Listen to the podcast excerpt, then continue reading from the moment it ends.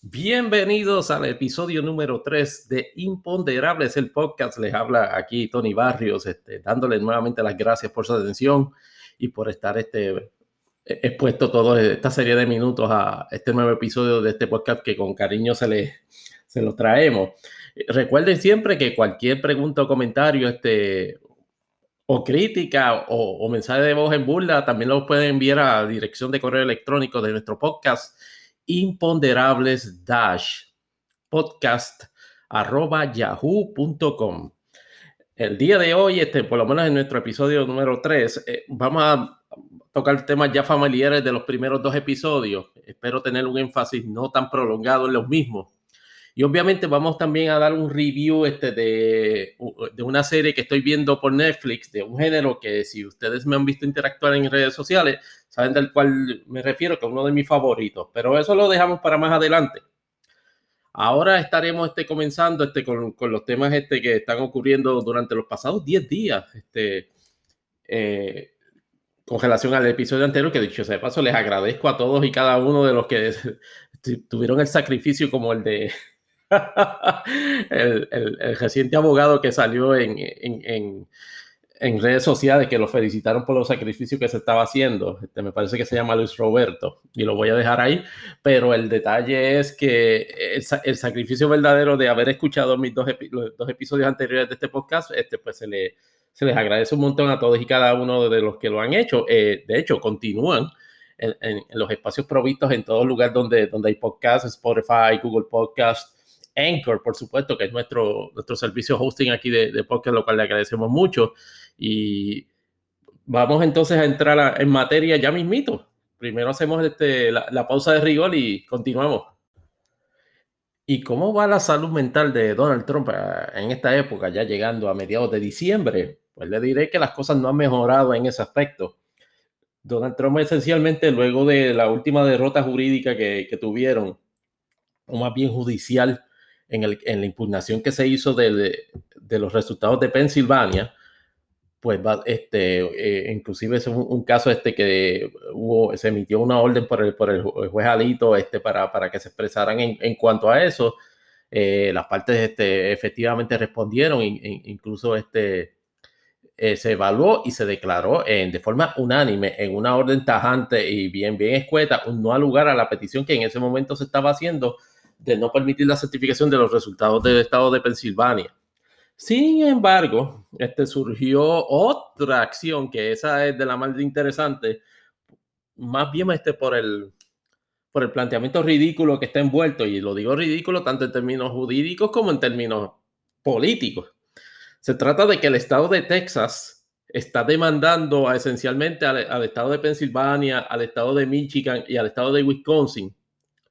este, entre, otros estados, por el mero hecho de que condujeron sus procedimientos electorales en cada una de sus jurisdicciones estatales, por decirlo así, en contravención, según lo plantea el estado de Texas, en contravención a lo dispuesto en la Constitución de Estados Unidos y por ende tiene derecho a que o, o hace un planteamiento de que el Tribunal Supremo de Estados Unidos atienda esa controversia con el fin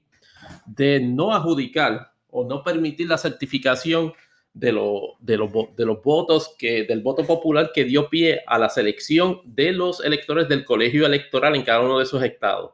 Eh, a modo de repaso del calendario, el día 8 de diciembre fue la fecha límite para resolver controversias en, los, en las diversas este, jurisdicciones eh, de los Estados Unidos relacionados a las, cómo se iban a certificar los electores de, de, de cada uno de sus electores del colegio electoral. El día 8, me parece que el 8 o el 9, efectivamente los 50 estados y DC ya emitieron la, la, las certificaciones para cada uno de sus eh, colegios electorales y de las maneras este, ya se adjudicaron. El TALI, sorprendentemente, salió como tal y como salió el día del evento. Joe Biden 306, Donald Trump 232. ¿Qué pasa? La siguiente fecha clave es la del 15 de diciembre. En esa fecha se reúnen las legislaturas estatales de todos los 50 estados para ratificar las certificaciones que se emitieron en esos estados. Esa fecha se supone normalmente es un procedimiento bien rutinario y sin mucho este, eh, aspaviento. Sin embargo, la, coyuntura histórica, particularmente porque Donald Trump desde la misma noche del evento ha dejado incesantemente claro de que, de que va de que va a enlodazar, por decirlo así, todo el proceso electoral en tanto y en cuanto se percibió en esa misma noche de que él no iba a ganar. Y ha creado unas expectativas en estos procesos que no se habían visto. Sin embargo, el, asunto de, Texas, que dicho sea de paso, tiene una coyuntura adicional. 17 este, secretarios de justicia, o más bien attorney generals de, otro, de otros estados, obviamente en su mayoría republicanos, o por no decir todos, eh, republicanos, se unieron a la petición del estado de Texas en esa, en esa demanda. Igualmente, este, attorney generals este de, del partido de, de, otros estados, de alrededor de como 20, se unieron en oposición al planteamiento, eh, me parece que ya los escritos ya están planteados y falta de que el Tribunal Supremo resuelva. Este es un caso de, por lo menos de mi relativamente limitado conocimiento de derecho electoral americano. El estado de Texas plantea o está tratando de plantear de que no se debe permitir unas certificaciones de otros que, que emitieron otros, otros estados con relación a sus resultados electorales de, en cuanto a los votantes del colegio electoral. El problema que tiene son dos. Conforme a, eh, a, lo que ha dispuesto la Constitución de Estados Unidos, el procedimiento, aunque se ha establecido en la Constitución de Estados Unidos, de que el presidente se elige de cierta manera y es a través de la acumulación de, de delegados del colegio electoral, la Constitución, la Constitución de los Estados Unidos no dispuso o no ha dispuesto a manera de, a manera de ámbito federalizado, la forma y manera y los procedimientos en que se puede escoger esos delegados en cada una de esas jurisdicciones. Así que en ese sentido, esto es uno, un asunto que está, si se puede llamar de esa manera,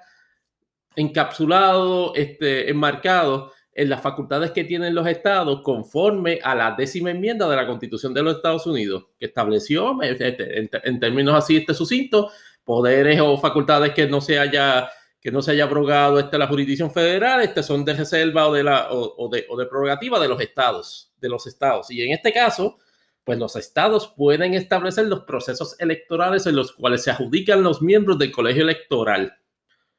hemos visto en jurisdicciones, por ejemplo, en, Nebraska, que, que, contrario al winner take all, o sea, de que el que gana coge todos los delegados, como en la mayoría de las jurisdicciones, ellos adjudican un voto proporcional eso es a, modo de ejemplo. Pero entonces el, estado de Texas lo que, lo que plantea es que tiene como estado una, una, una facultad, una, lo que llamamos en términos jurídicos legitimación activa para cuestionarle o a solicitarle al Tribunal Supremo de, Puerto, de, de Estados Unidos que asuma jurisdicción sobre una acción de otros estados con, con el resultado particular de que invalide esas certificaciones. No les tengo que decir que otro problema adicional es que todo el planteamiento en términos sustantivos y procesales del estado de Texas se basa en puras conjeturas. Sobre 50 casos se han traído de diferentes formas, este, promovidos en su mayoría por ese equipo, eh, fabuloso equipo legal, este, comandado por, por Rudolph Giuliani y Gina Ellis, que hasta este momento me parece que eh, Rudolph Giuliani se está recuperando del COVID. Gina Ellis lo acaba de, acaba de notificar que, de que dio positivo al COVID. Pues aparte de esos contratiempos de ese equipo legal, pues básicamente lo que han ganado es un solo caso. Con respecto al número de personas este que, que podían estar en observancia de, los procesos. Me parece que fue al principio en Pensilvania. Luego de eso, han tenido sobre 50 derrotas, incluyendo múltiples solicitudes de certificaciones en múltiples estados y solicitudes particulares de lo que se llama disfranchise, o sea, de, quitar de la franquicia, de quitar de su facultad de voto a, a, sectores o condados particulares de estados donde prevaleció Joe Biden, siendo esos condados y siendo esas partes de esos estados bloques de población de mayoría de personas negras que ellos ya eh, observaron en el comportamiento electoral, tanto el día de la elección como en el voto adelantado por correo, de que le favorecieron grandemente a Joe, Biden. Dicho esto, estamos todavía en compás de espera, porque básicamente el día 15 las, asambleas de cada uno de los estados van a, votar para ratificar eso. Aquí el detalle, la única manera que yo entiendo que eso se para, si, si, se fuese a parar, es una determinación que haga el Tribunal Supremo sobre el caso de Texas. Yo, mi predicción es que básicamente en algún punto antes de, ese día se va a resolver y se va a declarar no lugar. Particularmente porque los pocos precedentes que el Tribunal Supremo ha forjado, particularmente la misma, perdonen el uso de particularmente tanto, no, no, no hagan un drinking game sobre, las palabras que terminan en mente en este podcast porque terminan jajao en los primeros cinco minutos. El detalle es que, por lo menos en, el precedente que se estableció en Pensilvania, yo dudo sinceramente que el comportamiento del Tribunal Supremo, en virtud de lo que le está planteando Texas, es básicamente un estado que está molesto por la manera en que se llevaron a cabo los procedimientos, por el mero hecho de que no le favorecieron al candidato que él sí favoreció en su jurisdicción. Texas fue un, estado que tuvo como cinco minutos de drama en la noche electoral, hubo una especulación de que estaba inclusive en play. No, no, o sea, básicamente se dio el mismo, el mismo fenómeno que en la mayoría de los, de los estados. Hubo un momento dado que Biden estuvo al frente, pero si fueron cinco minutos fue mucho. Este, estaban contando con un desarrollo o con unos, unos bolsillos de, de, de, de, bastante incremento voto demócrata en, en las zonas urbanas de Texas no, eso, eso no fue suficiente. Y, Trump prevaleció claramente sin ningún problema en, Texas. Pues ahora, obviamente, como una última carta, como un Hail Mary, este, pues la, gente de Trump, este, que inclusive solicitó intervenir en el caso como parte, eso es otro absurdo. Pues eso, eso coge como tres pocas para explicar cómo es posible que, que el presidente de los Estados Unidos, ni siquiera, ni siquiera el candidato, solicitara intervenir en, un pleito de estados contra estados, que es aún igualmente absurdo, pues es, fácil este, poder predecirlo, por lo menos llegar a la conclusión de que efectivamente el Tribunal Supremo de los Estados Unidos no va a dar paso a esto.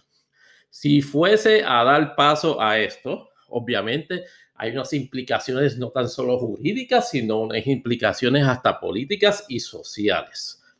hay un clima de bastante tensión, no empece al resultado claro de la elección, por lo menos en la adjudicación de Joe Biden como presidente de los Estados Unidos y Kamala Harris como vicepresidenta,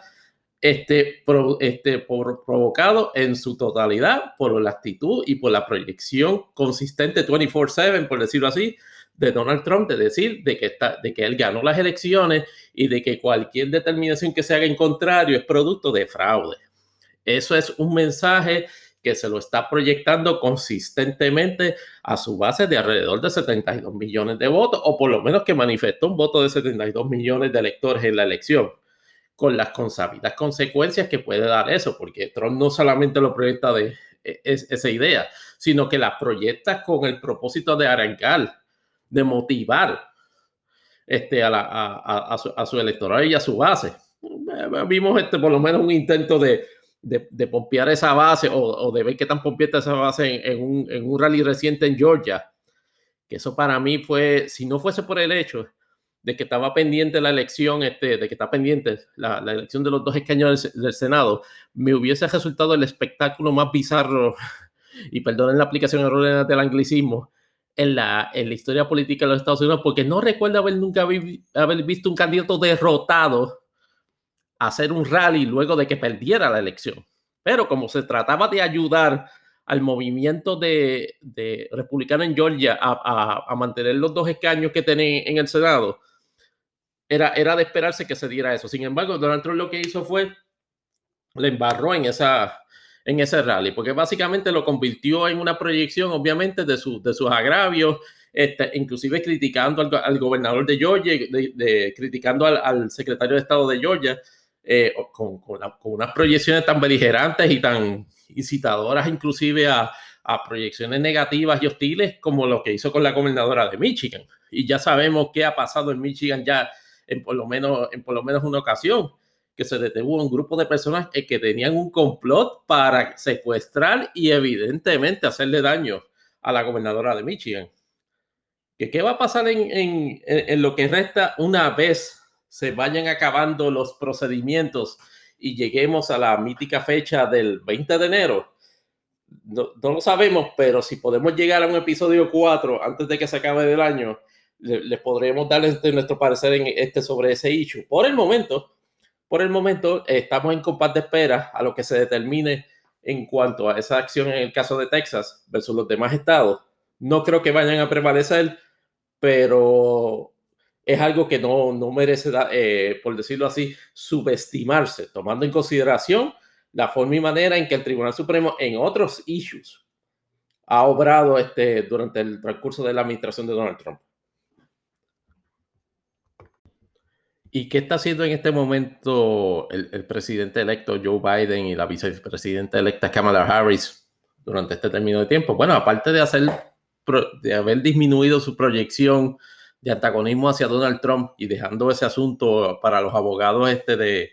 que representan al Partido Demócrata y a su candidatura en esos procesos, se ha dedicado básicamente a continuar el proceso de transición. Este, poquito a poco, pues ya se han dado este, este, pasos en, en esa dirección. Ya Casa Blanca, inclusive, este, pues, como vimos en el episodio anterior, ya había dado los primeros eh, pasos, ya este, se, están reuniendo los, los, comités de transición. De hecho, este, bajó un memorando de Casablanca este, esta semana donde, eh, donde fue, se fue particular en las instrucciones en términos de actuar con profesionalismo y total, y total apertura para el equipo entrante, aunque no lo mencionan por nombre, pero reconociendo de que se está dando una transición en el, en el gobierno en este momento. Así que eh, obviamente no es un quote del presidente Trump. El presidente Trump ya vemos que no pierde oportunidad para en todo momento en su tweet feed decirle que él ganó las elecciones. Y básicamente, pues el presidente entrante Biden está nombrando gente en su gabinete. Eh, la combinación que ha estado produciendo en este momento este, entre gente bastante, bastante apegada a la administración de Obama, mucha gente ya cómicamente o cínicamente o hasta molestamente está diciendo que esto pudiese ser un Obama 2.0 o un tercer término de Obama. Y obviamente este, y hay, hay, hay personas que, han que, que, están, que están nominando en este gabinete que efectivamente se pudiesen considerar así, pero un, un repasito así por eso mero de, de cómo, cómo, han estado esos, esos, esas nominaciones o esos nombramientos que ha hecho. Este, está la de, de, Anthony Blinken este, como secretario de Estado. Este, eh, Anthony Blinken este, es un, ayudante de Biden de mucho tiempo ya este, y, colaboró con él en su, en su campaña del 2020. Este, se le conoce, sin embargo, por una persona que, que a pesar de que es una proyección afable este, en, términos de, su manejo, mucha gente lo ha, catalogado de que tiene un approach bastante, por decirlo así, eh,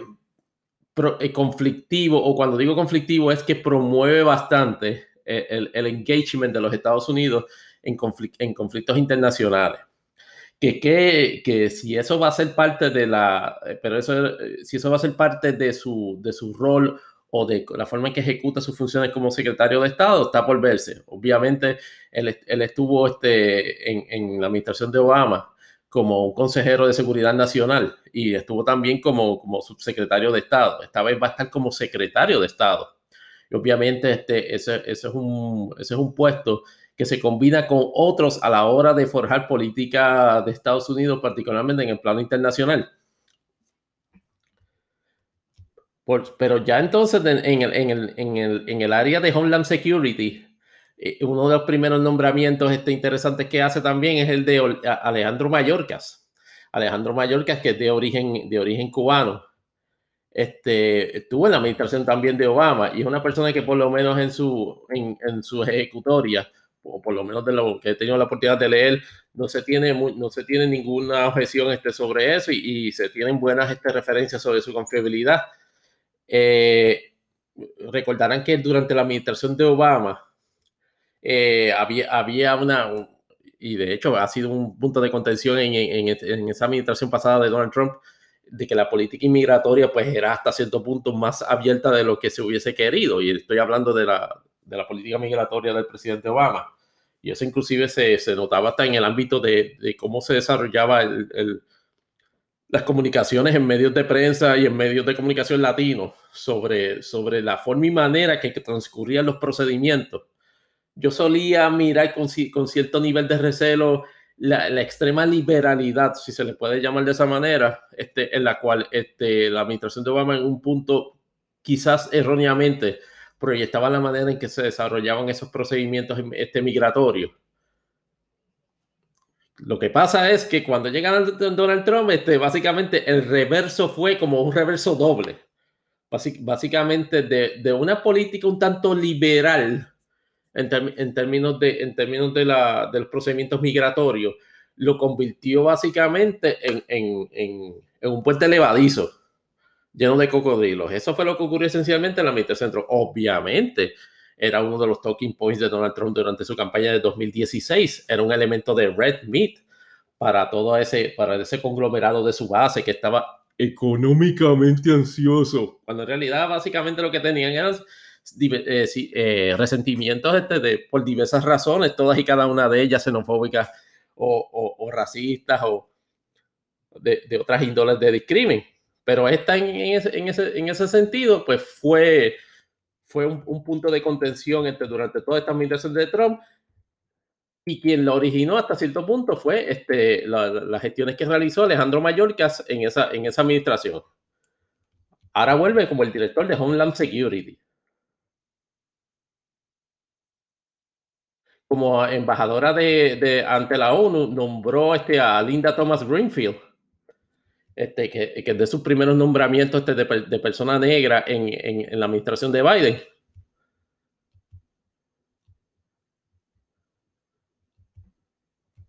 Llama la atención el regreso de John Kerry, quien fuera inclusive este candidato este demócrata en pasadas elecciones este, ahora, y de hecho también fue secretario de Estado y fue también senador por Massachusetts, y ahora va a ser este, una especie de emisario especial sobre asuntos del clima. Obviamente, el, presidente Biden ha dicho que tan pronto tenga esa facultad, va a restaurar la participación del Acuerdo de París, de, Estados Unidos en el Acuerdo de París. Este, y es de esperarse que Joe Biden, que, yo, que John Kerry básicamente lleve a cabo todos los procedimientos para asegurarse, número uno, de que haya un cumplimiento, de, que se dé ese proceso de, de, de, reinstalarse, si se quiere, en ese acuerdo de París y de que dos, este, eh, informarle periódicamente sobre, sobre, sobre el cumplimiento de esa política. Otro nombramiento interesante es el de Janet Yellen. Janet Yellen fue jefa de la Reserva Federal hasta hace, hasta hace, hasta hace poquito y entonces ahora va a servir este, como secretaria de Hacienda, por decirlo así, o más bien secretaria del Tesoro, como se le llama en, Estados Unidos. Una persona de, de, marcadísima experiencia en, en, eso, en esos ámbitos. Y, y, de hecho es la primera mujer que es, es secretaria de la, del Tesoro. Así que eso es otro hito para, para la administración de Biden su, su, su, ética de trabajo y su, y sus énfasis, y sus énfasis en, lograr este que lograr un balance en, en, entre las arcas del gobierno y, las arcas de las personas, por decirlo así, el, beneficio propio en la, en la, población general es algo que por lo menos la destacó estando en el FED veremos a ver cómo, cómo, cómo, cómo es ese mismo rol o cómo se ejecuta ese mismo rol estando ahora en, en una oficina que aunque está relacionada es hasta cierto punto del otro lado. IRS es lo que el tesoro lo que se dedica esencialmente es este, a, a velar este, por, por, los recursos del Estado y por la forma en que se, se puedan abrogar de la manera más eficaz. Son dos asuntos que están relacionados, pero pues, hay, hay unas, unas cadencias, una, unas actitudes particulares que, entiendo que esa experiencia le van a permitir este, llevar a cabo ese, ese, ese rol. En la oficina de, de, de, manejo y presupuesto, ese ha sido uno de los nombramientos más controversiales. Este, ella, ella fue, estamos hablando de la señora Nira Tandem, Nira Tandem. Ella fue este, directora de la campaña del de presidente Obama en 2012 y también estuvo trabajando con Hillary Clinton este es, un, este es un nombramiento que tiene alteraditos, por decirlo así, al ala progresista, si se le quiere llamar de esa manera, del Partido Demócrata, es decir, este, los muchachos de Alexandria Ocasio-Cortez, Bernie Sanders, porque durante esa campaña 2012, digo 2016, ella estando trabajando para Hillary Clinton en, en, su campaña, obviamente se proyectaba bastante hostil o antagonizante en, su, en sus expresiones públicas con respecto a ese grupo. Yo estaba, eh, me llamó la atención este, de que ella borró un, un, centenar de tweets. Tan pronto se empezó a ver especulación de que ella iba a ser este, directora de la oficina de presupuestos. De lo que se ha descubierto esencialmente es simplemente que no, no, no, no simpatiza con el ala progresista de ese partido, pero más allá de eso no ha habido este, este, expresiones peyorativas, no ha habido expresiones este, este racistas o, expresiones este, ofensivas de, algún modo que la descalifiquen. Más allá, pues, obviamente, de su experiencia este, gerencial. Así que en ese sentido es una persona que es bastante eh, por decirlo así, bastante eh, exteriorizado, o más bien que exterioriza bastante sus expresiones. Es una oficina que no necesariamente le da esa oportunidad, la de manejo y presupuesto, pero ciertamente como, como una portavoz de la campaña de Biden, o más bien de la administración Biden, en ese aspecto de la forma y manera que se manejan los fondos, pues pudiese, podemos decir que está en su salsa,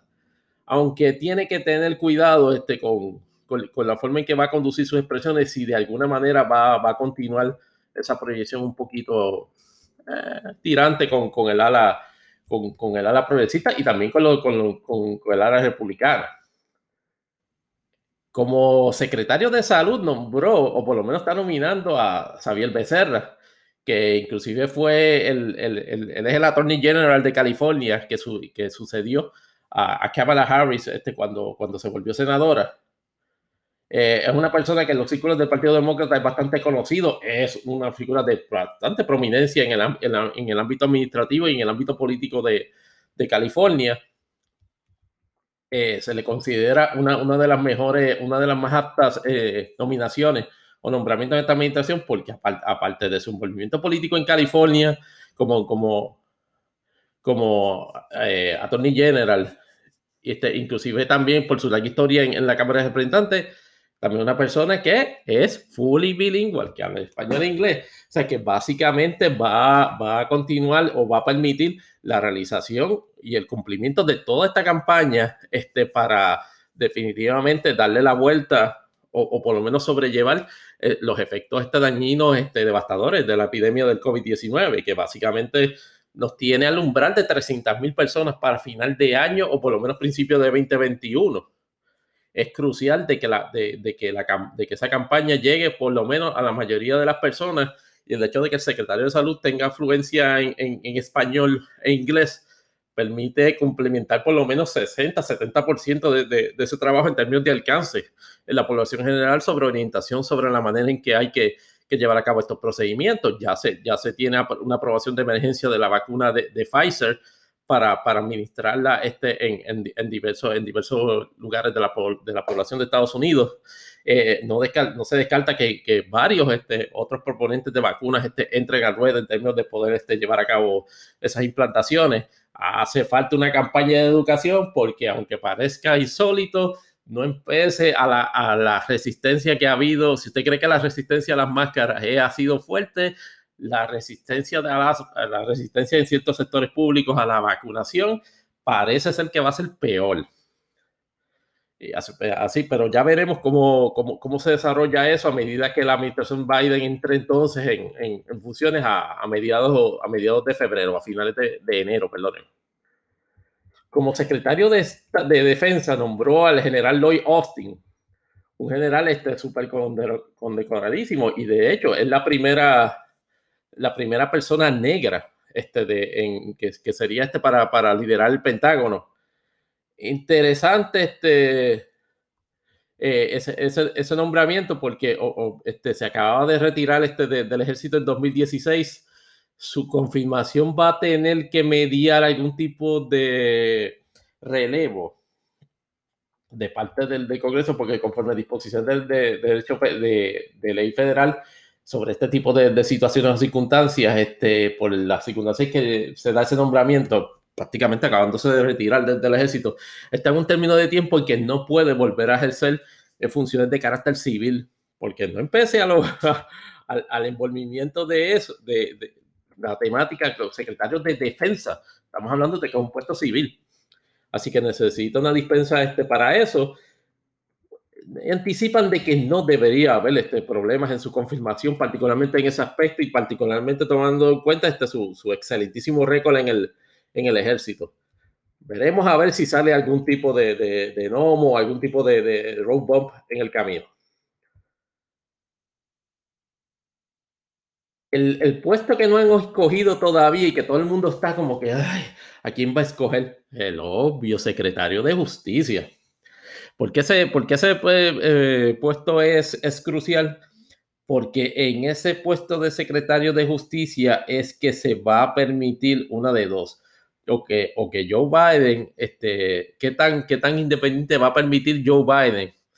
que ese puesto de secretario este, realice sus labores, particularmente si, le, si, si tiene inquietudes ese departamento en la realización de investigaciones sobre la conducta de Donald Trump como presidente saliente o miembros de la administración de Donald Trump, incluyendo, pero no limitado a todos los hijos de Donald Trump que estuvieron envueltos en el, en el gobierno. Inclusive el secretario de Justicia saliente, William Barr, y, varios, y varios asesores de, de, Casablanca, entre ellos Jared Kushner o Stephen Miller, ¿qué grado de independencia le va a permitir la administración Biden a un secretario de Justicia este, laboral cuando tenga inquietudes de, si tiene alguna, de investigar esos asuntos? O por el contrario, ¿qué tan fiel o eh, qué tan adherido estaría a una política de Joe Biden? de efectivamente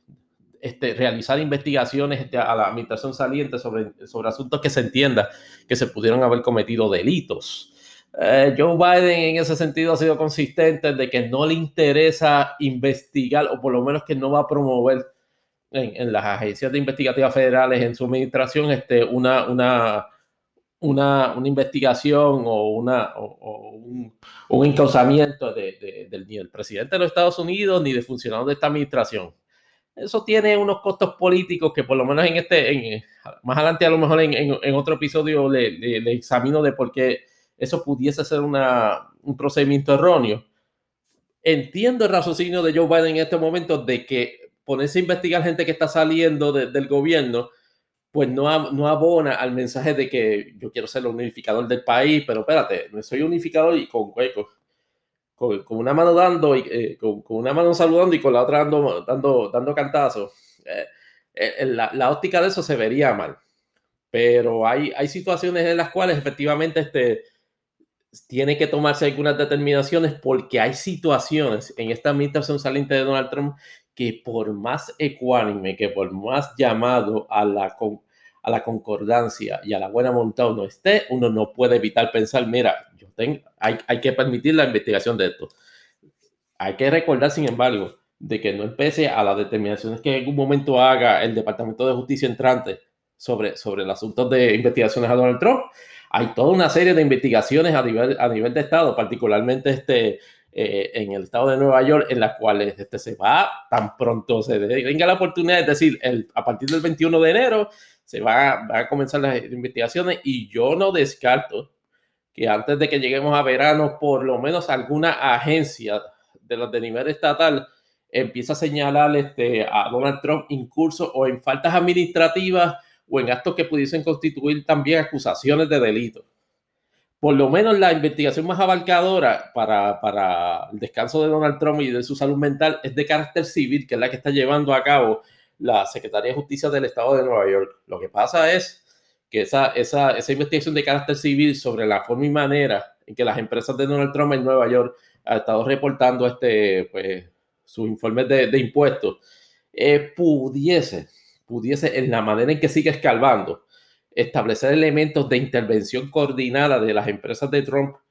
para llevar a cabo pues, esas acciones de evasión contributiva o de lavado de dinero o de apropiaciones este, ilegales de fondos, bien sea de privados o del gobierno. Ya hay, ya hay, la medida que eso, información de esa aparezca, le complica el panorama a Donald Trump, por lo menos en la jurisdicción de Nueva York. Hace que el asunto de lo civil pudiese, no estoy diciendo que va a pasar, pero pudiese pasar al aspecto criminal. Ya veremos en el transcurso de, de este año. los nominados que se están discutiendo, de los que he, de los que he visto, están hablando del senador Doug Jones, que, que fue que el senador de Alaska, de, de Alabama, perdóneme. Este, Sally Yates, que fue este, la, este, Attorney General y Deputy Attorney General de, de, del Departamento de Justicia. Este, como recordarán, durante la administración de Trump, este, este, renunció básicamente por la manera que ella entendió que se estaba tratando de manipular pues, el asunto de la investigación sobre la influencia de, de Rusia en, el,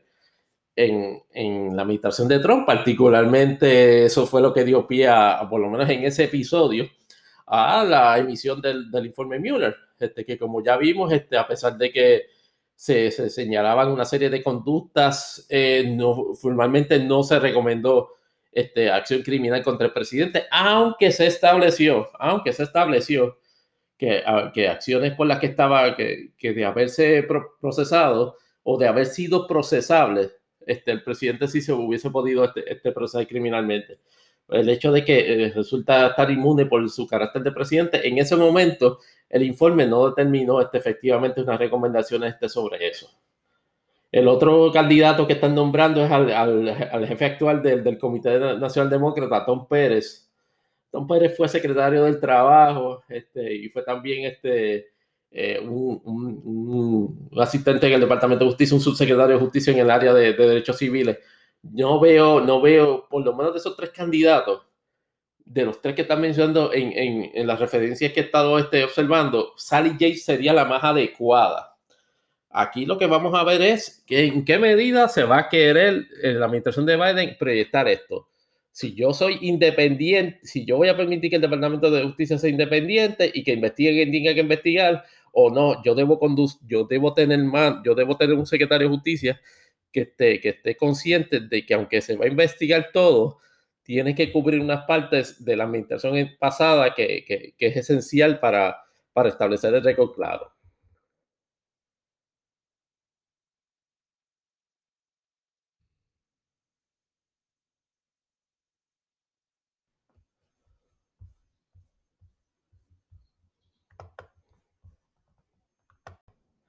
Redondeando el tema de Estados Unidos, notitas cortas. Este, efectivamente, el Departamento de Justicia, por lo menos en, en unos abogados en Delaware, le acaban de notificar esta semana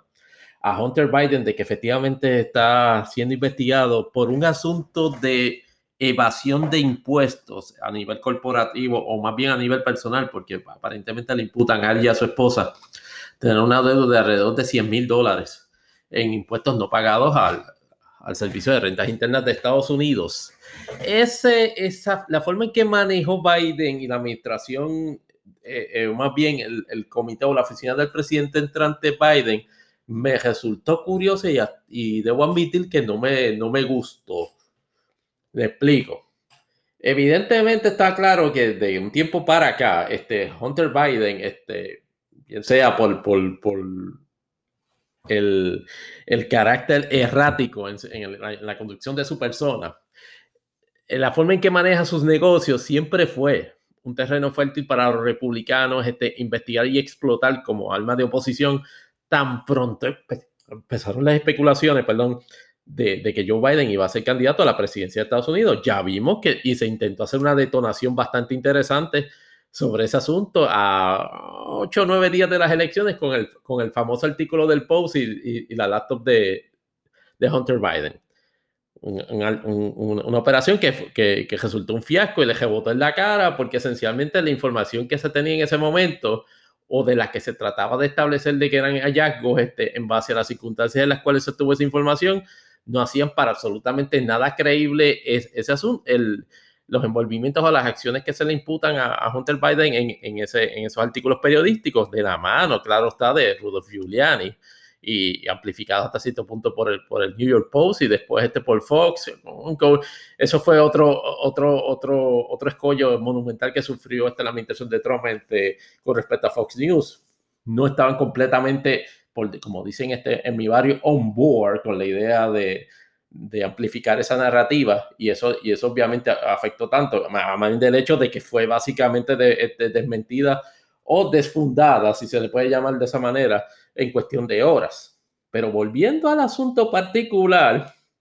eh, eh, no, no, no pese a que no se tiene que ver más bien con sus negocios en Ucrania ni, ni con la corporación Burisma,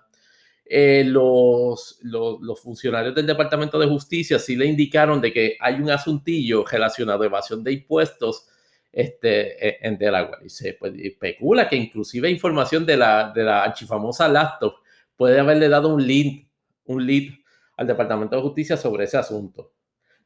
En términos de crisis política, tomando en consideración que Hunter Biden es hijo adulto de Joe Biden, aunque en, en ese sentido siempre, siempre, siempre Joe Biden ha procurado pues de, defenderlo y eso ha sido en, términos de proyección de campaña, durante la campaña, defender a Hunter Biden de, ese tipo de acciones este, y traerlo en el contexto de, respeto y amor por su hijo, no empecé a las vicisitudes que ha pasado provocadas o no por su propia responsabilidad, porque eso es otro asunto separado. Este, pues ese, ese, acercamiento a Biden le redundó por lo menos en, en beneficios políticos. ¿Qué pasa? Tan pronto sale esa noticia en, el, en, esta semana,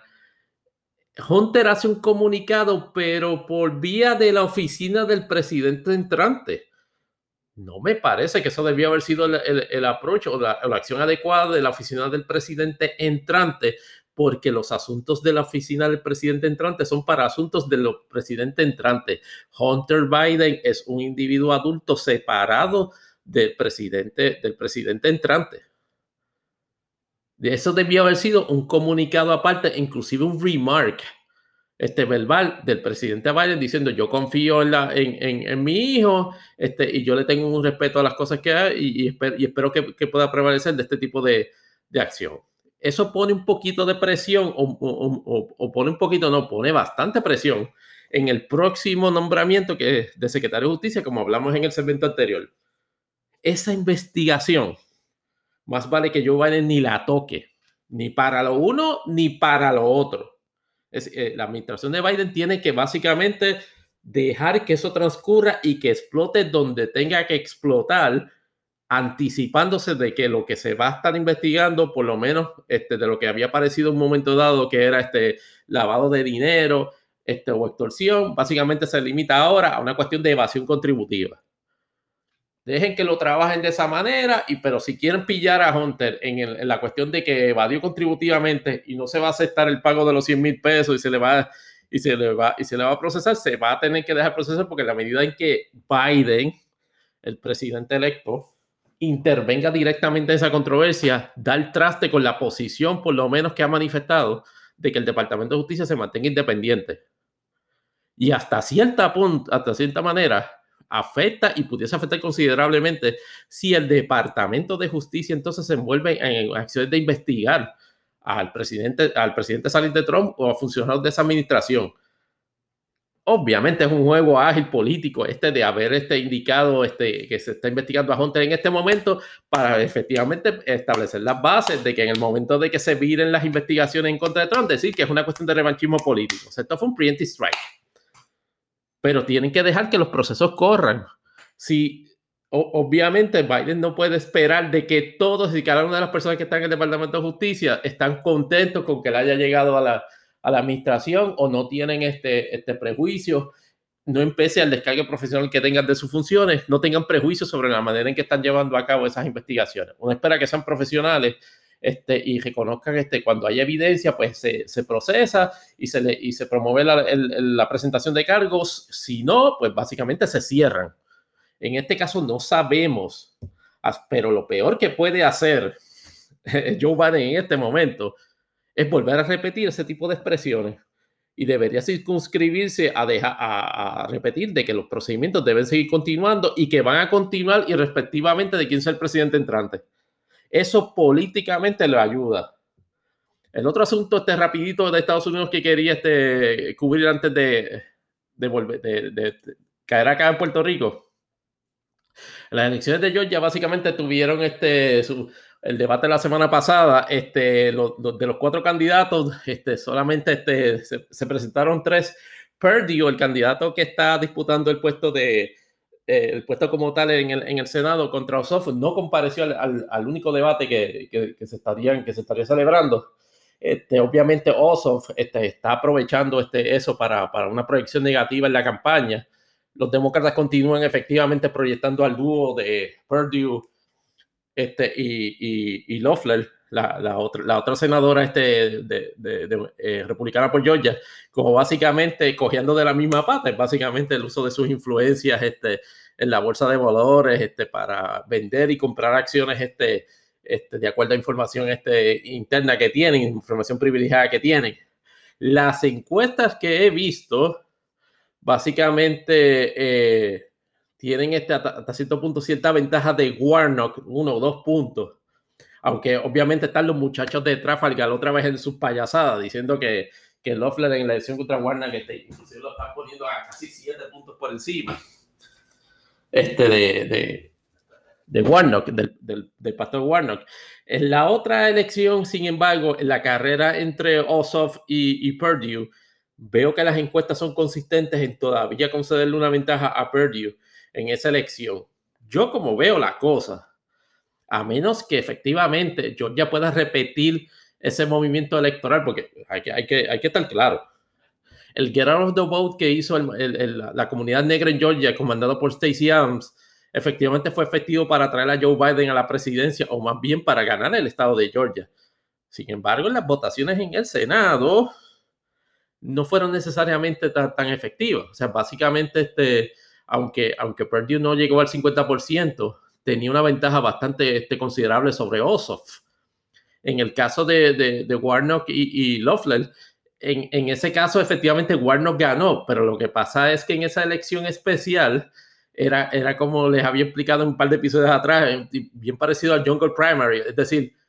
todos los candidatos demócratas y republicanos cayeron en esa misma elección. Y aunque Warnock salió favorecido por considerable ventaja sobre, sobre Loeffler, que es, el incumbente, usted mira la aritmética de todos los combinados de candidatos demócratas y los republicanos, y los republicanos por como por 100 mil votos todavía da ventaja. O sea que es un trabajo político que se tiene que hacer, por lo menos en proyección. Warnock está baratando a Loeffler en, en, términos de campaña. que ¿Cómo se va a traducir eso a votos? No sabemos. El término para registro de votos en Georgia acaba de, de expirar el, el, día 7 de diciembre. Si los demócratas no, no, no, metieron toda la gente que se necesita para efectivamente hacer eso,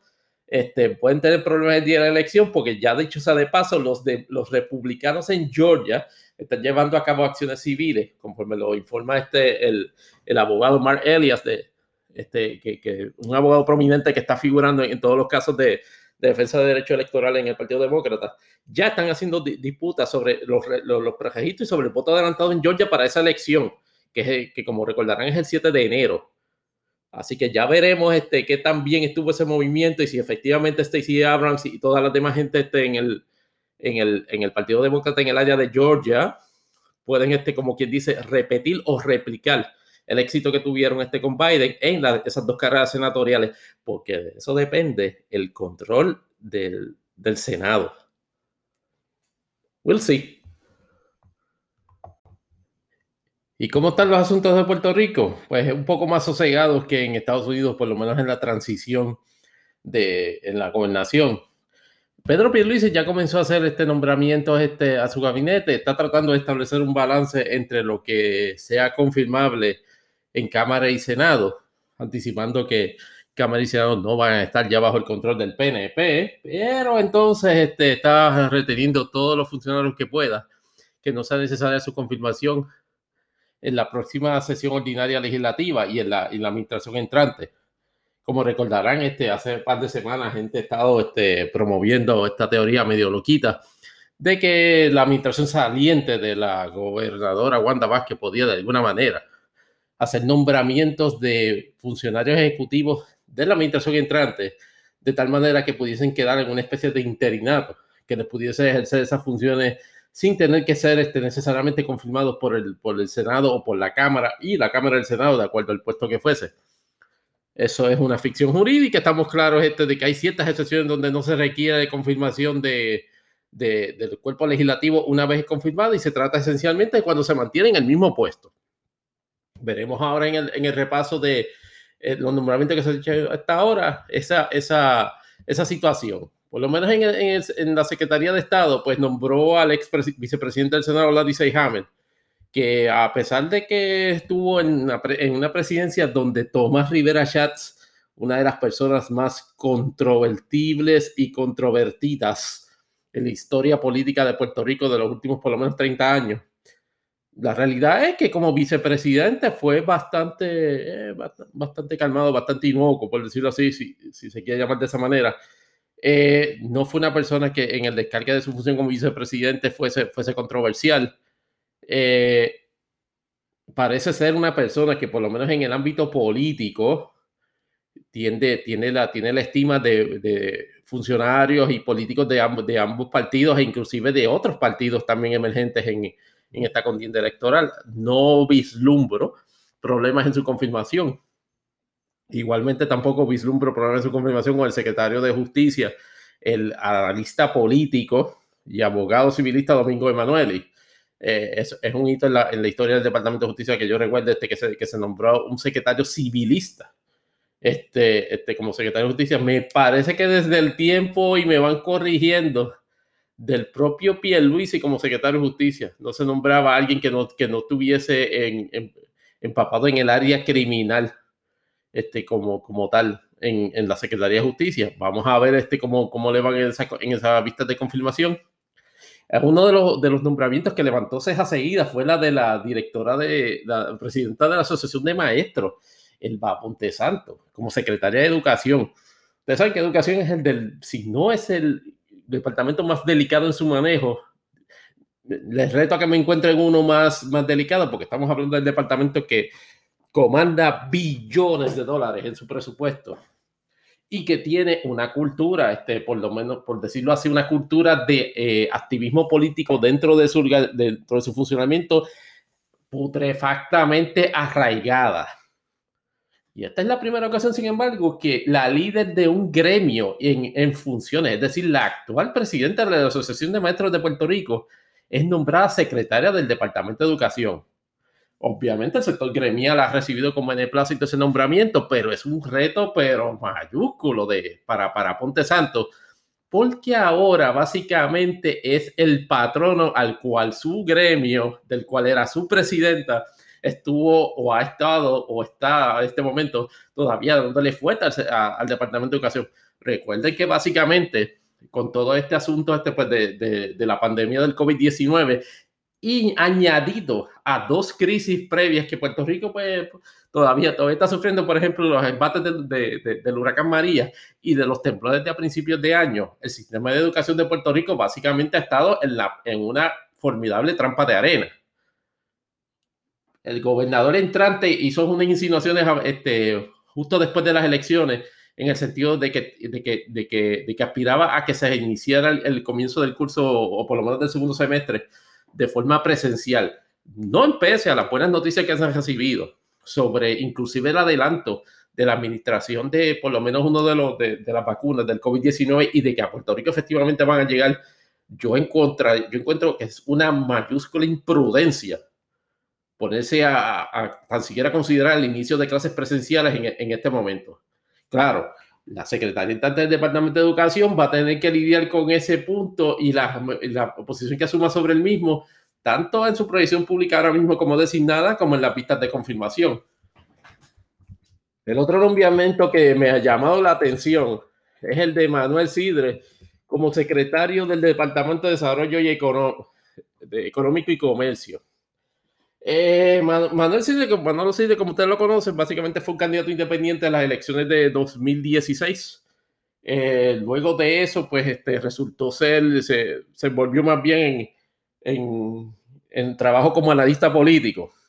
Yo encuentro que este es el nombramiento que tiene posibilidades y algunas de colgarse y me explico.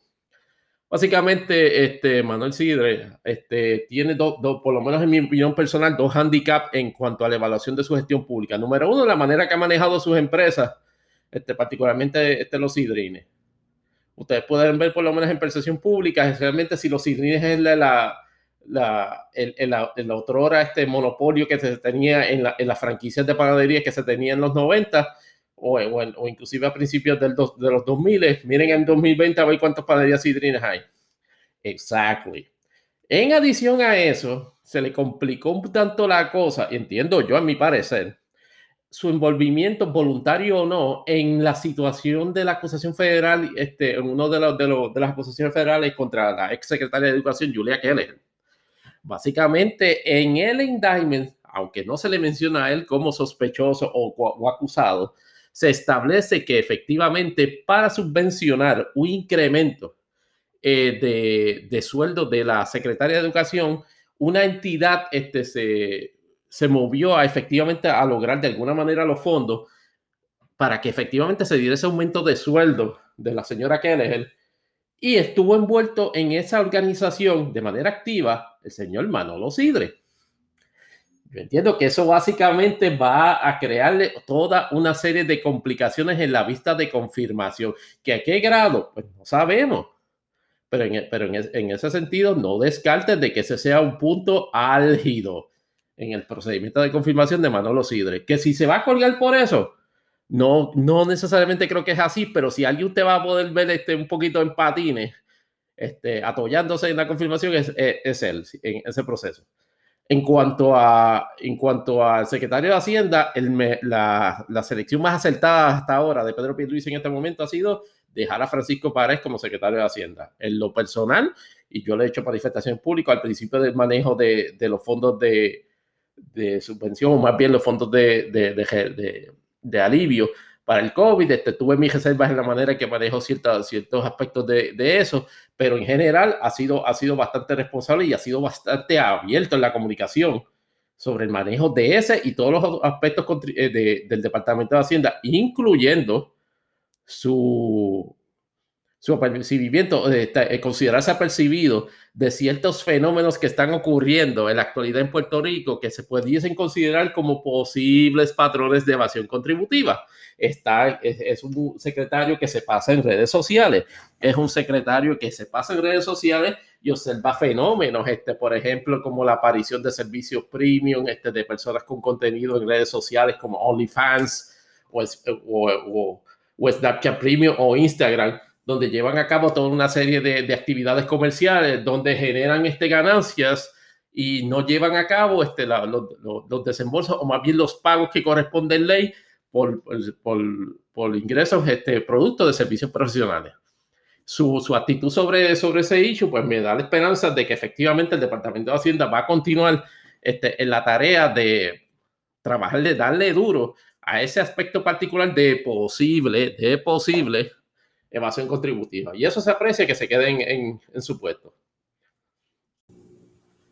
¿Y qué hay de otros nombramientos? Pues uno que salta a la vista este, es que yo diría, si no, el, si no es tan bueno como el de Francisco Párez, porque ya está en, el,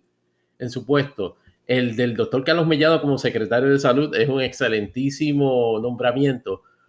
Obviamente lo, el trasfondo del doctor Mellado, particularmente en toda su labor filantrópica, este, Cabe, cabe destacar que cuando ocurrió el, el, terremoto en Haití, fue uno de, los, de, las personas que movió un contingente considerable este de, de, de médicos y otros profesionales este, ayudar a, a, ese, a, ese, vecino país. Y por, por, esa gesta humanitaria en ese y otros otro de, acciones, se le considera, particularmente en este momento tan trascendental en el cual pues, Puerto Rico, al igual que los demás países del mundo, te sufren este embate del COVID-19, una selección crucial para efectivamente establecer y dar cumplimiento a una política pública que permita este, superar la pandemia. Vamos a ver en, en, en, términos de confirmación, de nuevo, no anticipo que vaya a haber problemas, sin embargo, veremos a ver en el field cómo, cómo se desarrolla ese cumplimiento, porque por lo menos su experiencia en este tipo de escenarios de crisis médica la tiene. Eh, llama la atención de que hubo un juego de, de sillas musicales porque en el departamento de el, otro director del de, programa de desarrollo económico y comercio, Manuel Lavoy, fue movido ahora a la, al comité de organización de recuperación o el que llaman el Core Tree. Eso ha sido uno de los nombramientos que ha levantado ceja también, pero en la forma negativa, porque el desempeño de Manuel Lavoy en, en, en esas funciones que tuvo en, en, en, desarrollo económico y comercio no fue necesariamente la más, la más adecuada. Así que básicamente está en un departamento que hasta cierta forma y manera está relacionado, pero ya más bien en el contexto de recuperación. Eh, anticipo también sesión incomodísima en el Senado para, para él, este, y entiendo que debe, que tiene que pasar por esa, por esa, por esa confirmación, porque precisamente este está nombrado a un puesto diferente. Eh, llama la atención que transportación va a quedar esencialmente, o por lo menos transportación terrestre, en, en, en, manos, de, en manos de dos féminas. Enhorabuena. El, el Inver, la ingeniera del Inver, como nueva secretaria del Departamento de Transportación y Obras Públicas. Y la directora de la Autoridad de Carreteras y Transportación, Rosana Aguilar, que me parece que está en la actualidad, estuvo esta semana en la pista de transición un, momento bastante eh, incómodo con el presidente del comité de transición, este, el alcalde de Bayamón, Ramón Luis Rivera, en el sentido de que ha habido una dejadez en, en procurar este, eh, invertir en unos fondos que se tiene a, de, limitado alcance o de limitada duración para el mejoramiento de carreteras y no, y no se han hecho. Eh, esa gestión pública de ordinario le traería problemas en una confirmación pero como no va a ser este, este confirmada, o sea, no va a estar sujetado a una confirmación, este, entiendo que, que, que no, no, tendría problemas en eso, por lo menos en ese aspecto, pero, pero, eh, eh, prepárense para ti para, para cuestionamientos sobre su ejecutoria en, más adelante en el, en el cuatrenio. Como ayudante general de la Guardia Nacional se quedó el general José Reyes, un elemento indispensable, entiendo yo, para esta primera etapa de la distribución de la vacuna del COVID. Este, sea, me parece que va a ser la de Pfizer y lo importante es que eh, si, si la Guardia Nacional es la que va a estar coordinando por lo menos en esta primera etapa de la, de, la, de la distribución de la vacuna, eh, es importante que haya una persona que esté, que esté pues, habilitada y tenga experiencia precisamente en eso. No parece haber reservas en esa dirección y no creo que vaya a anticipar este, ningún otro tipo de, dificultad en su ejecutoria, salvo que efectivamente este se note otro fenómeno como el de al principio del virus, que para las pruebas básicamente alguien sentado en su casa dijo, mm, esta es una buena oportunidad para crear un esquema este, circunvalando la ley y haciendo representaciones este, que rayan en lo ilegal y abrogarme este de, en aquel caso de pruebas este, de, de ingresos productos de pruebas sobrevaloradas. No descarto que eso precisamente pase aquí, pero va a depender de estos funcionarios que eso no, que eso no ocurra, porque la realidad es que si ocurre va a trascender y si trasciende vamos a tener de las primeras crisis en la, en la gobernación de Pedro Pierluisi. Y mientras tanto, eh, mientras tanto se está dando eso, tenemos eh, que la gobernadora saliente, Wanda Vázquez, está básicamente en lo que yo llamo un tour de destrucción. Por alguna razón, y no es que no sea algo normal, los gobernadores salientes bregan con estas dinámicas de nombramientos y todo eso, pero e, esa guerra de, intereses sobre gente que ella quiere que se nombre, vis a vis gente que quiere que, que, nombren en el Senado, ha creado un, no tan solo un espectáculo penoso en, la, en administración pública en este momento entre ella y el presidente del Senado sino que está poniendo en riesgo quizá, le está creando cierto elemento de riesgo político, de riesgo político a, a Pedro Pierluisi. Me explico. Eh, durante los meses de septiembre y octubre estuvo haciendo toda una serie de nombramientos de jueces, fiscales y procuradores, que algunos de ellos fueron efectivamente aprobados por el Senado. Sin embargo, no se emitieron certificaciones este de, aprobación. Eh,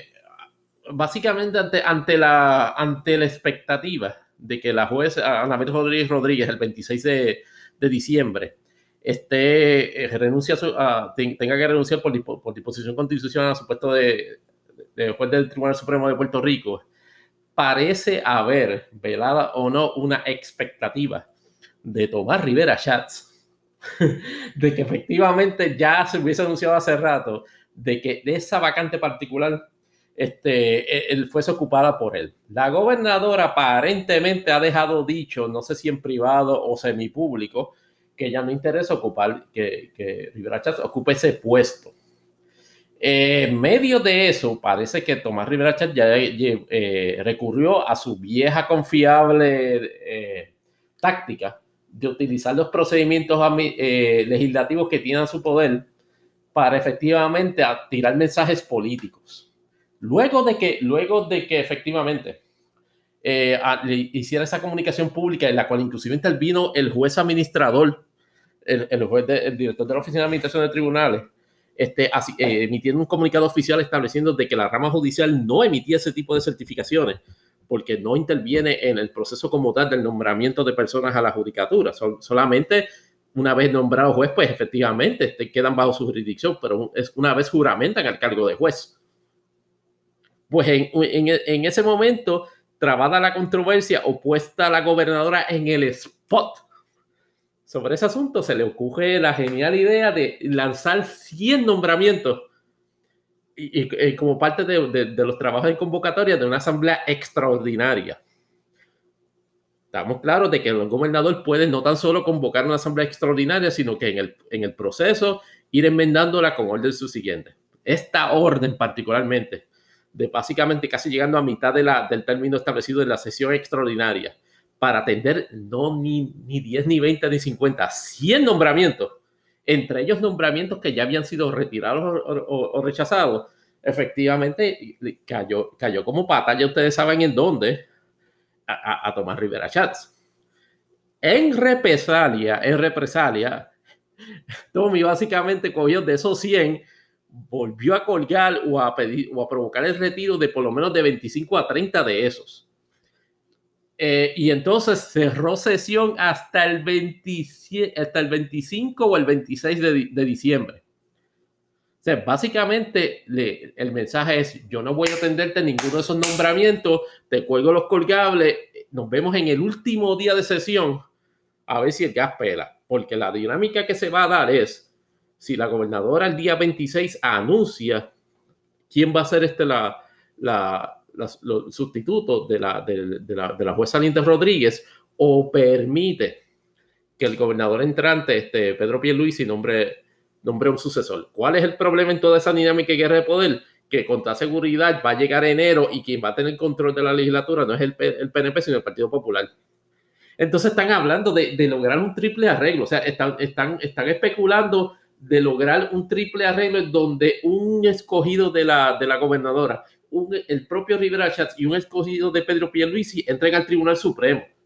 La mera, el mero planteamiento de eso, y yo no he leído o escuchado un quote de Pedro Pierluisi afirmando eso, pero el mero afirmación o el mero insinuación de eso es ya una, de, una óptica, pero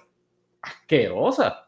en el contexto de, de, de, que Pedro Pierluisi pudiese estar admitiendo que ser parte de un trueque de esa naturaleza. Estamos claros que el gobernador tiene el derecho a ejercer las facultades tan pronto están maduras. Lo que pasa es que la gobernadora le quedaría ocho o nueve días luego de, del anuncio de la, de, retiro de la juez Rodríguez. Lo que llama la prudencia sería dejar que lo nominara Pedro Pierluisi.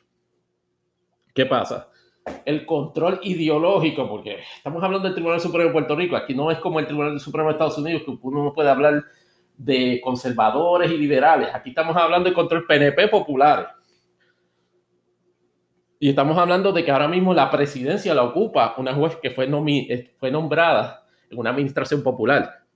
Y en ese contexto, Pedro Pierluisi teme perder el control de, o por lo menos perder la oportunidad de añadir un nombramiento de la ala, si se quiere llamar de esa manera, del PDP, este, o este, de un juez del Tribunal Supremo. La realidad es que siete ocho días van a ser bien pocos para eso no me, la idea que está planteando, por ejemplo, el presidente de la Comisión de los Jurídicos, Héctor Martínez, es un absurdo de que la gobernadora debe de anunciar ya quién sería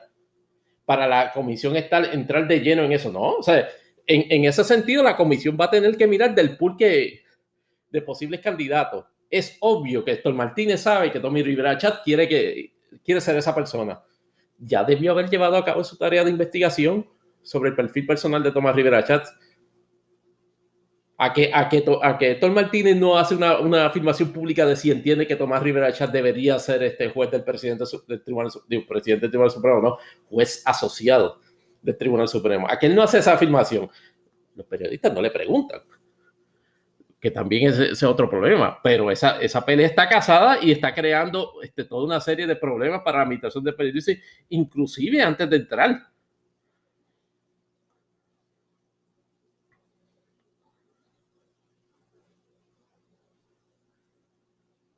Mientras tanto,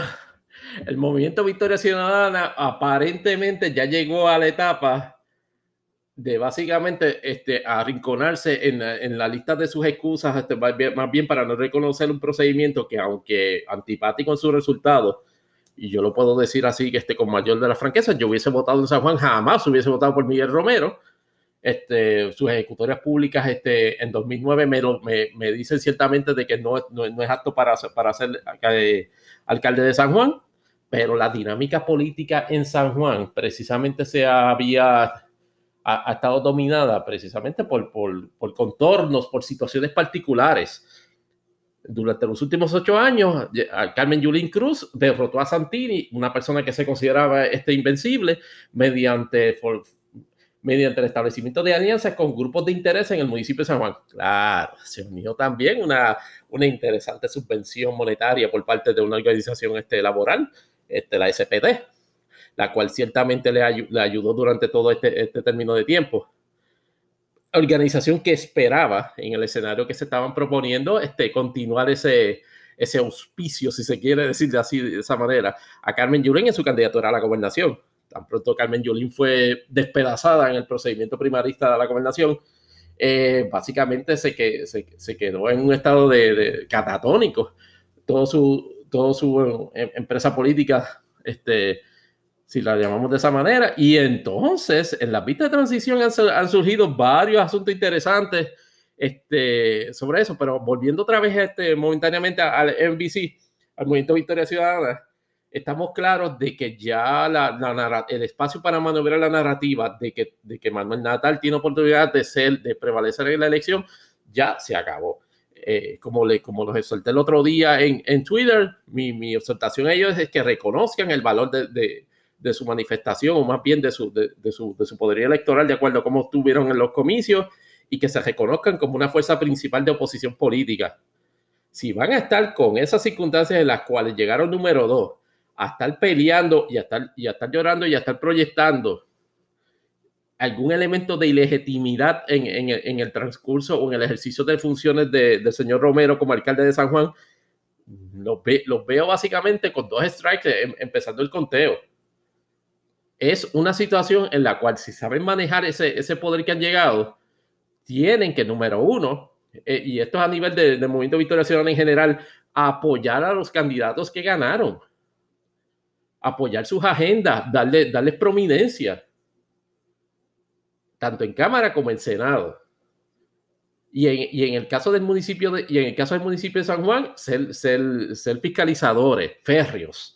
en el caso de la gobernación, fiscalizadores férreos. Ah, aquí sí, lo que vienen a buscar es una especie de rehabilitación personal, tanto de, de Manuel Natal como de Alexandra Lúgaro. En eso van a tener problemas, porque en realidad parte de, de, la debacle, o más bien de la derrota de, de Movimiento Victoria Ciudadana, fue precisamente ese énfasis en que todo se trataba de proyectar que ellos estuviesen bien y no necesariamente de que sus ideas fuesen percibidas este, como, como, como, como, como positivas o como que se podían adoptar de mejor manera que las ideas de los, de, los demás candidatos. Tienen que estar, eh, reenfocar en mensajes. Si van a estar en la, en la protesta de que se les jugaron las elecciones los, los próximos cuatro años, como fuerza política, más los veo y tienen que mirar para el lado, porque el Partido Independentista Puertorriqueño sacó 150 mil votos y tiene la experiencia y el juego de piernas políticas para efectivamente convertirse precisamente en la oposición número uno en este país, inclusive por encima del PPD. Y no hablemos de, que el Proyecto de Dignidad básicamente ya está, ya está moviendo a los incumbentes que logró entrar en Cámara y Senado a empujar agendas particulares. Y en eso, el Movimiento Victoria Ciudadana no se puede dormir, porque a pesar de que sacó 160 mil, 135 mil votos, se puede convertir básicamente en, en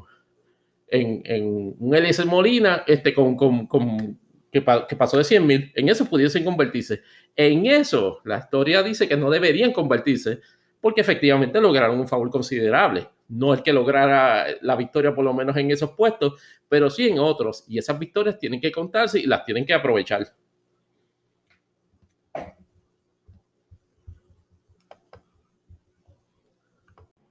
A privilegio personal, este, en esta última parte sobre el asunto de Puerto Rico, quería discutir un fenómeno que se está dando en medios de comunicación, que decir que es reciente sería mentir, pero decir que ya es demasiado, no lo es. Estamos hablando de que en medios de comunicación, particularmente analistas y reporteros, este, parten de unas premisas estereotipadas, pero brutalmente equivocadas sobre los procedimientos legislativos y judiciales, en lo, particularmente en Estados Unidos. Y puedo entender el desdén o quizás este, la, poca importancia que a veces en, Puerto Rico se dan los asuntos judiciales y políticos en los Estados Unidos. Yo creo que eso es un error irrespectivamente este, de, su, de su afiliación su persuasión política. Pero es, es, es, un daño para mí este, incalculable el que se le hace al, al público en general cuando se discute bajo esas premisas estereotipadas y erróneas. Dos ejemplos esta semana de los más recientes eh, pues, la Cámara de Representantes Federal aprobó este, un, proyecto de ley este, que federalizaba y autorizaba el uso del cannabis este, a, nivel federal.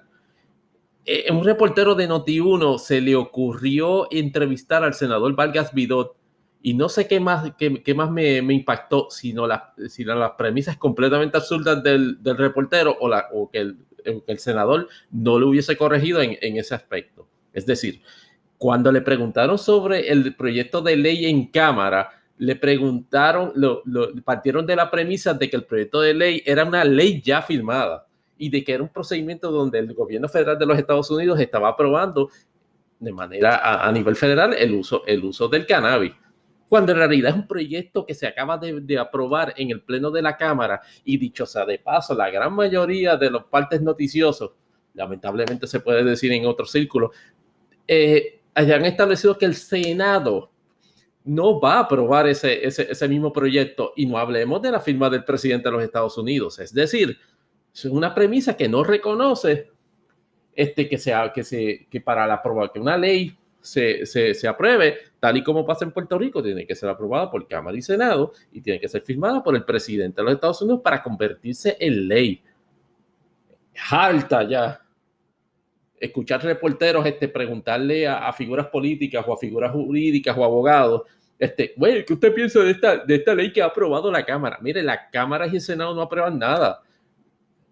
O, no constituyen leyes, legislan, pero solamente se convierten en leyes si la firma el presidente. Y eso en, cuanto a leyes federales.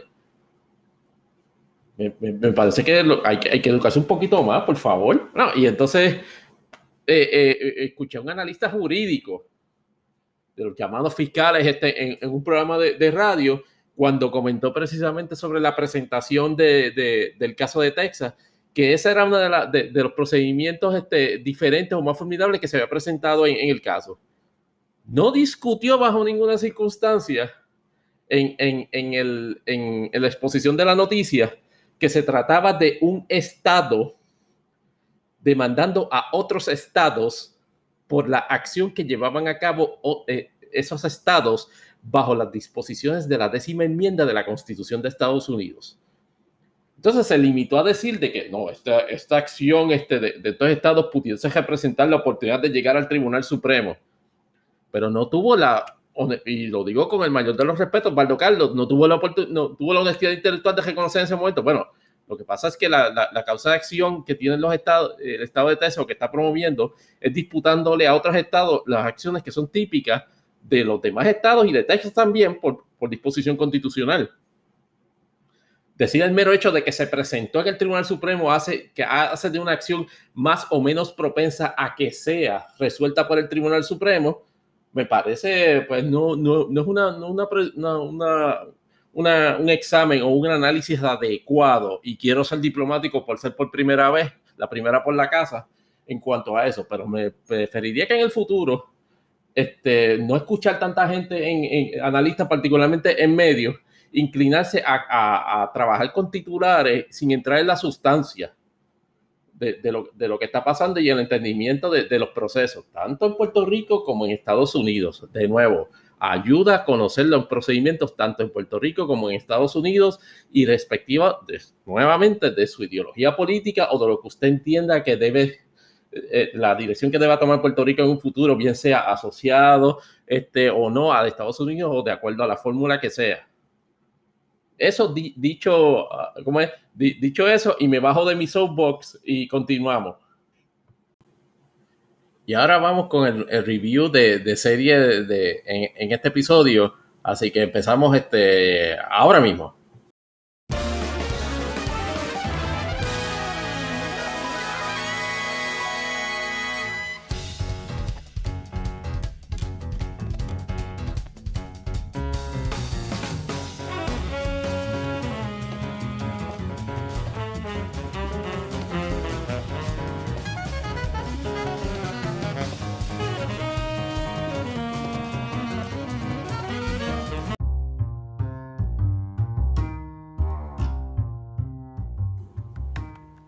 Y el review de esta semana es esta serie de anime este que está ocurriendo este, en la actualidad por Netflix, que se llama The Great Pretender. Eh, como le había dicho anteriormente, este, está, está, incorporando este reviews o reseñas este, sobre cosas que, que, veo de diferentes hobbies y gustos este, que tengo. Y en esta ocasión es, por decirlo así, mi debut como reviewer este, de anime. Así que espero que para bien sea. Eh, esta serie de Great Pretender es una serie original, o sea, no está basada en ningún, en ningún cómic japonés o como se le llama este normalmente manga en Japón. Es una serie original este, del género este, de comedia criminal. Eh, eh, es más bien un, es un elemento de comedia con drama de, de estafadores. Este, básicamente es una de las varias eh, coproducciones que está realizando Netflix eh, directamente, eh, primeramente para el mercado japonés y para luego para el mercado mundial. Este, Netflix, tal y como otros este, productores de contenido de streaming, ha reconocido la importancia de el, del anime este como, como, una, como un medio primero que nada, de alcance mundial ya, y número dos, este, en un respeto a, la diversidad que se puede proyectar en toda una serie de trabajos en el, en el género este, y respectivo, pues, claro, de siempre de, los estereotipos este, negativos que se, que, se tenga. La realidad es como yo, fan de anime, de wow, no, no voy a decir de cuántos años lo soy, pero siempre he apreciado toda la serie de trabajos que se, que, se presentan en ese género, los miro más allá de cualquier cortapisa o estereotipo negativo que se tenga relacionado a que si no, que si son muñequitos, que si, que, que si para nene, no, es, un género que no solamente demuestra un alto grado de sofisticación en el arte, un alto grado de sofisticación en, animación, dicho sea de paso. Antes, este, obviamente, era, era, era elementos bien limitados que se disfrazaban con, con, poses o, o, énfasis este, eh, característicos de precisamente los cómics. Pero a medida que ha mejorado la tecnología, este, se ha podido lograr trabajos en televisión con una fluidez y un detalle que parecen este de, de, lo que normalmente se producía en, en, cine, este, en el género de anime. Pero en, en esta ocasión, obviamente, pues vaqueados, este, por decirlo así, por este, este Netflix, en esa coproducción este, del estudio WIT, que curiosamente es el estudio que estuvo trabajando hasta las primeras tres temporadas de Attack on Titan eh, no está trabajando en la actualidad el, el, final season de, de, Attack on Titan, este, pero estuvo trabajando las, las primeras tres. Este, este es un trabajo original, este, dirigido por Hiro Kaburagi, este, eh, el director de otro anime este, con un contenido similar que se llama eh, 19 Days. Eh, o 91 Days, debemos censurarme luego este, para ver si, si uno de los dos, pero es un, trabajo, un trabajo que está en, en su misma línea. Este, básicamente, este, ese, ese trabajo de, Great Pretender está, está presentado o se presentó originalmente en el canal de cable de Fuji TV, en el canal que se llama Plus Ultra. Es un bloque de anime que en Japón, pues básicamente se pasa en todas las formas de televisión satélite network pues, eh, por el aire y también pues, este, por, por, por servicios de streaming. En este contrato este, o en esta relación que tiene Netflix este, de, producir anime, por decirlo así, de carácter original, han trabajado en varios, en varios proyectos, por ejemplo, Beastars este, y BNA, que son, que son eh, series similares, básicamente este, las coproduce. Ah, y por supuesto, este, una de las contendoras este, para, para, anime del año, que en mi opinión personal, Toro y de la cual pudiésemos hablar este, posteriormente. Pero esta ciertamente es, eh, está a, la par con Doro y en términos de la calidad de, animación y por lo menos, en mi carácter personal,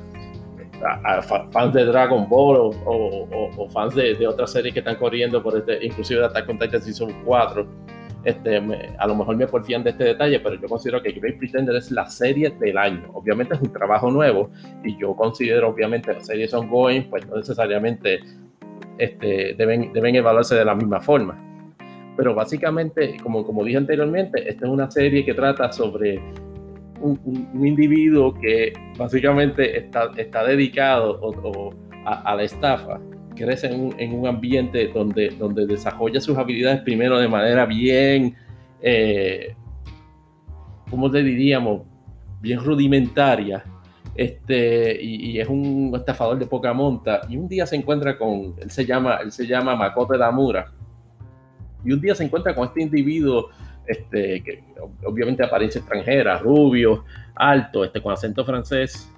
eh, que trata de, timarlo a él eh, en, un esquema, en un esquema bien rudimentario, pero termina siendo él el timado. Y este, a, pesar de, a pesar de que el engaño que sufre, eso lo motiva básicamente a perseguirlo y empiezan a, este, a básicamente a, a, envolverlo, es decir, Laurent, así que se llama el, el, personaje, empieza a envolver a, Edamura en toda una serie de, de, escaramuzas y de, y de, de, esquemas este, para estafa y básicamente eleva su, forma de, de, arte, si se le quiere llamar así, en la estafa y el primer, y el primer, el primer arco, si se puede decir, como, se le llama a este tipo de, forma de narrativa, los lleva a Los Ángeles inmediatamente para trabajar este con una especie de eh, director de cine de hollywoodense que en realidad tenía un, un, negocio este, pues, de, de, trasiego de, drogas y armas. Y la forma en que presentan al, al, personaje, creyéndose de que era el gran pretendiente, verse envuelto en un mundo muchísimo más sofisticado, muchísimo más complejo, pues la reacción de él este, a, a todo, ese, todo ese entorno nuevo este, e, e, es impactante y realmente crea toda una serie de, de, valor de entretenimiento en, la serie.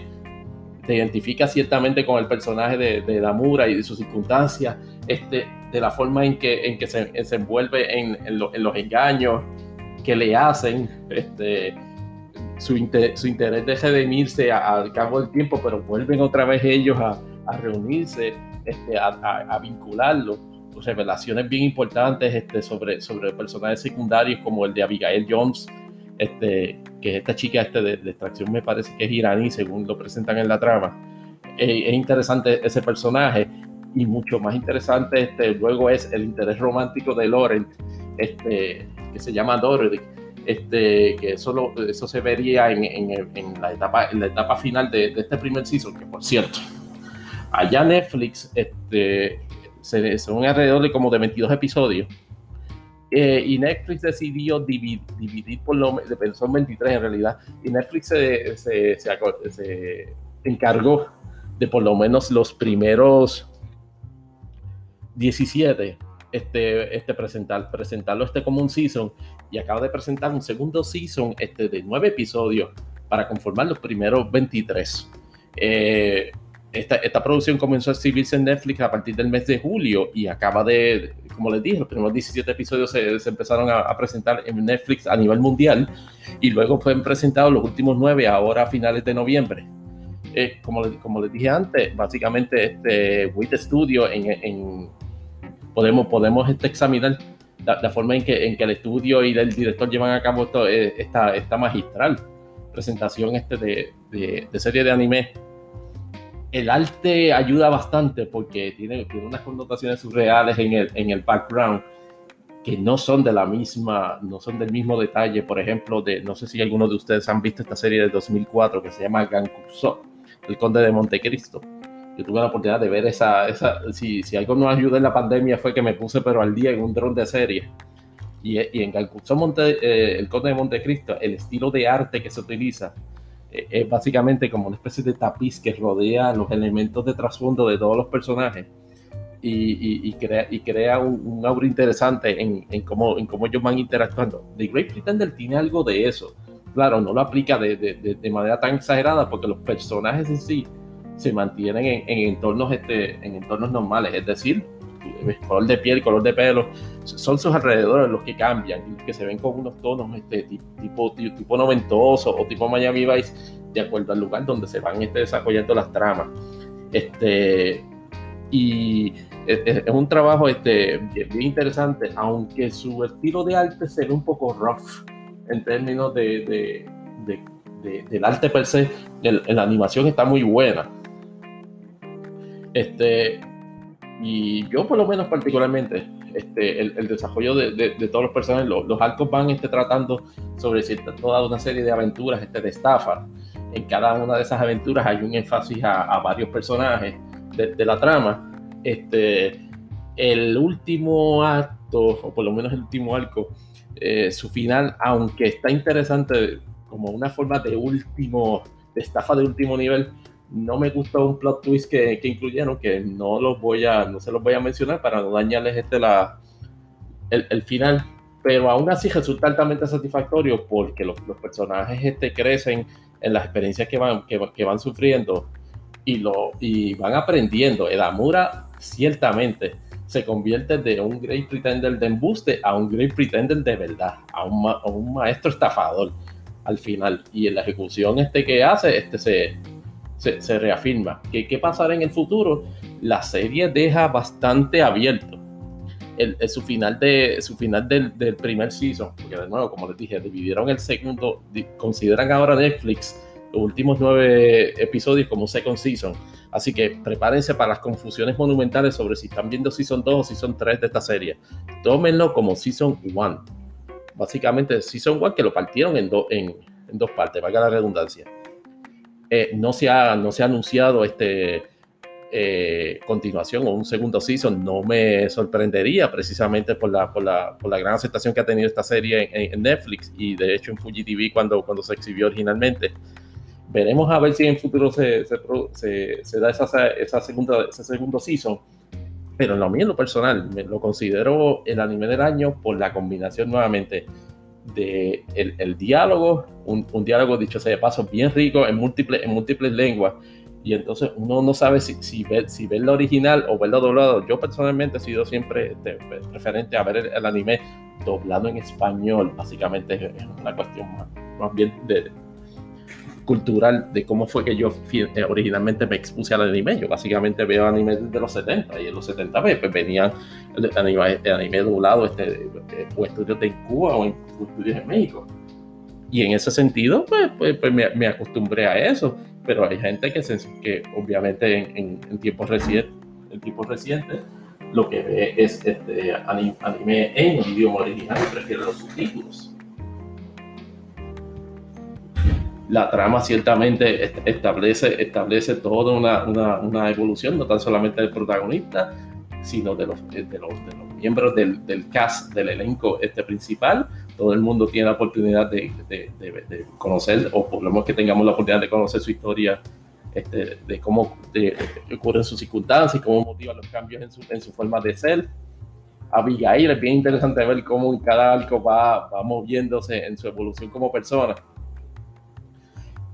eh, pues, la posibilidad de que sea de, alguna manera interés romántico de, de, de Makoto, de Amura, este, está por verse. Pero, pero ciertamente este, es, una historia digna este, de, seguirse nada más por eso. Este, la de Cynthia Moore es, es, exquisita, la historia de ella en uno de los arcos este, relacionados a la estafa de un, conocidísimo, ellos llaman el James Bond de los, de los críticos de arte.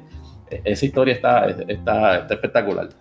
Este, y obviamente la música, este, como vieron en el, en el, en el tema original, utiliza, son elementos de jazz progresivo este, en, en, el, en el opening, utiliza la canción de Freddie Mercury de Great Pretender en el, en el ending.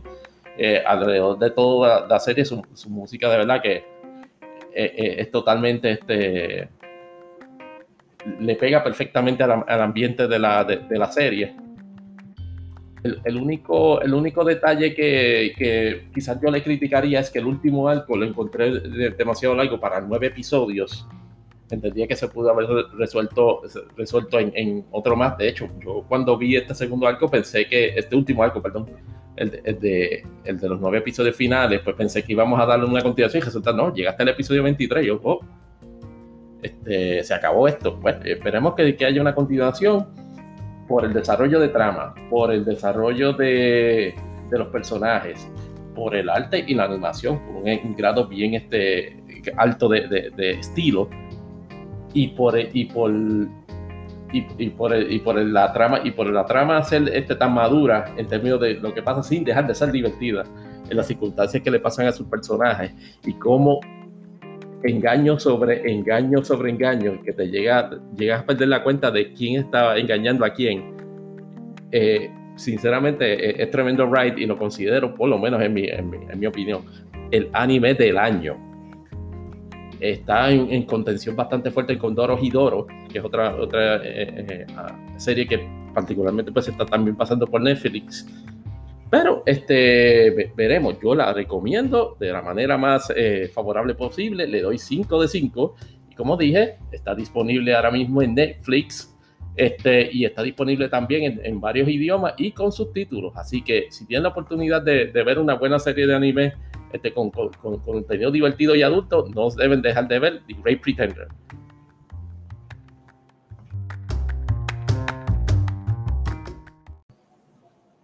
Bien, esto es todo por, por este episodio de número 3 de Imponderables el podcast. Este, le agradezco la, pues, la oportunidad este de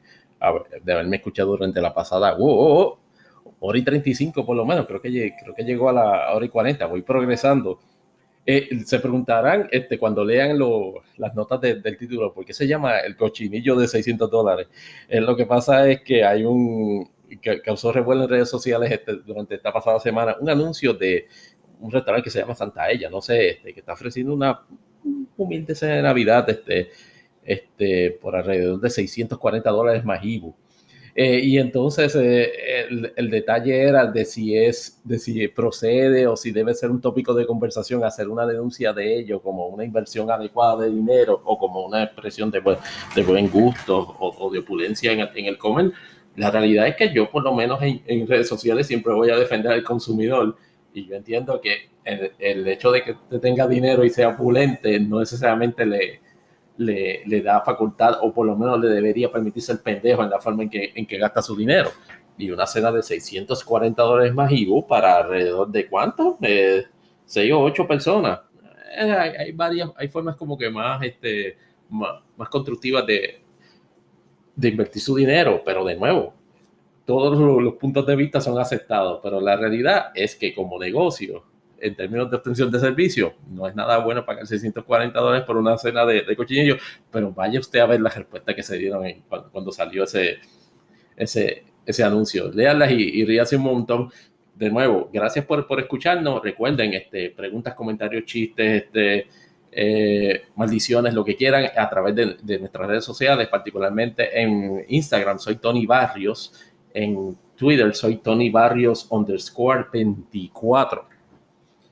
o, underscore 24, este, de acuerdo a su ideología política. Este, y también me pueden enviar este, correos electrónicos a la siguiente dirección, imponderables dash podcast at yahoo.com. Repito, imponderables dash podcast at yahoo.com. Soy Tony Barrios, les agradezco nuevamente la atención y esperamos vernos en la próxima antes de que finalice el año, ¿ok? Se me cuidan. Bye.